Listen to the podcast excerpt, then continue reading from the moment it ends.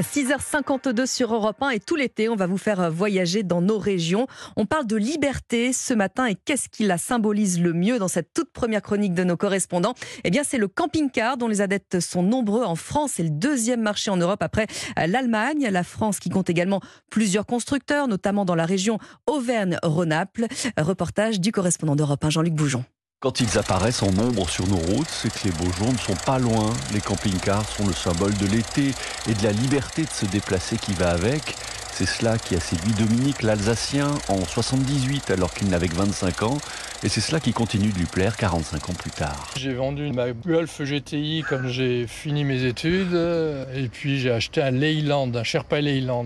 vous connaissez peut-être pas. C'est un véhicule anglais avec un toit qui soulevait, mais très très british, avec des portes sur l'arrière, un petit repose-pied. Enfin bon, c'était très folklorique. On pouvait être à 7, mais inconfortable possible, mais c'était rigolo quoi.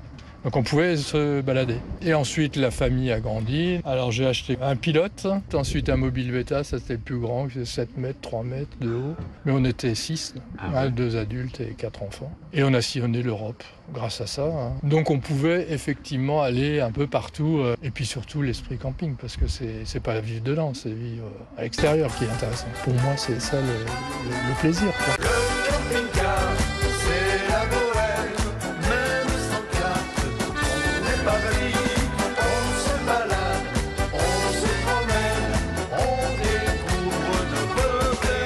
Même l'hymne officiel des camping-caristes évoque cette liberté et ces rencontres impromptues que l'on peut faire.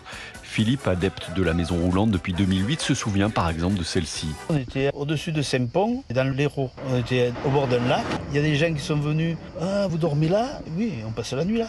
Ah, ben on va rester. Venez boire l'apéro. J'avais fait à la pêche euh, une paire de truites. Ma femme était allée, hop, a fait quelques champignons. Qu'est-ce que vous voulez de mieux? Une proximité, une simplicité permise sans doute parce que dans son camping-car, on est comme à la maison. Didier, qui chaque année se rend sur les étapes de montagne du Tour de France, aime faire visiter son petit chez lui. Je passe devant vous. Hein. Allez.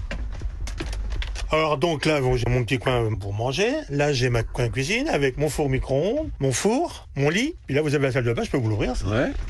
La salle de bain et WC, tout est là. Penderie, euh, c'est une maison mais en miniature. Car oui, le confort c'est important et dans ce domaine, les camping-cars sont devenus des petits bijoux. Illustration chez Challenger, fabricant français appartenant au groupe Trigano et installé à Tournon en Ardèche.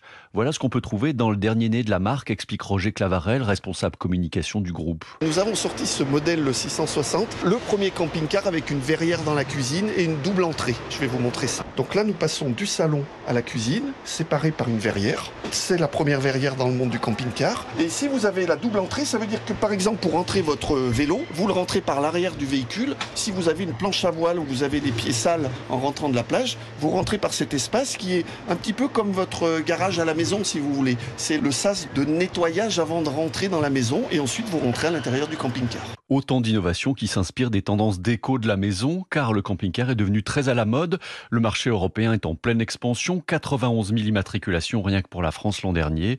La France, l'un des leaders européens du secteur, avec ses marques Pilote, Rapido et donc Challenger Chausson en Ardèche. La cadence de fabrication est soutenue dans l'usine de Tournon qui emploie 1000 salariés. Donc ici, on va bientôt monter les fameuses parois que nous avons vues tout à l'heure en fabrication qui étaient complètement découpées avec les emplacements pour mettre les baies et les portillons voyez ici, l'opérateur est en train de monter les portillons. Vous avez un palon qui va permettre d'aller mettre la paroi directement contre le camping. 8000 exemplaires sortent chaque année de l'usine de production et il faut environ deux jours et demi pour fabriquer un camping-car qui à leur tour fabriqueront de merveilleux souvenirs. Tournons, Jean-Luc Bougeon, le repas.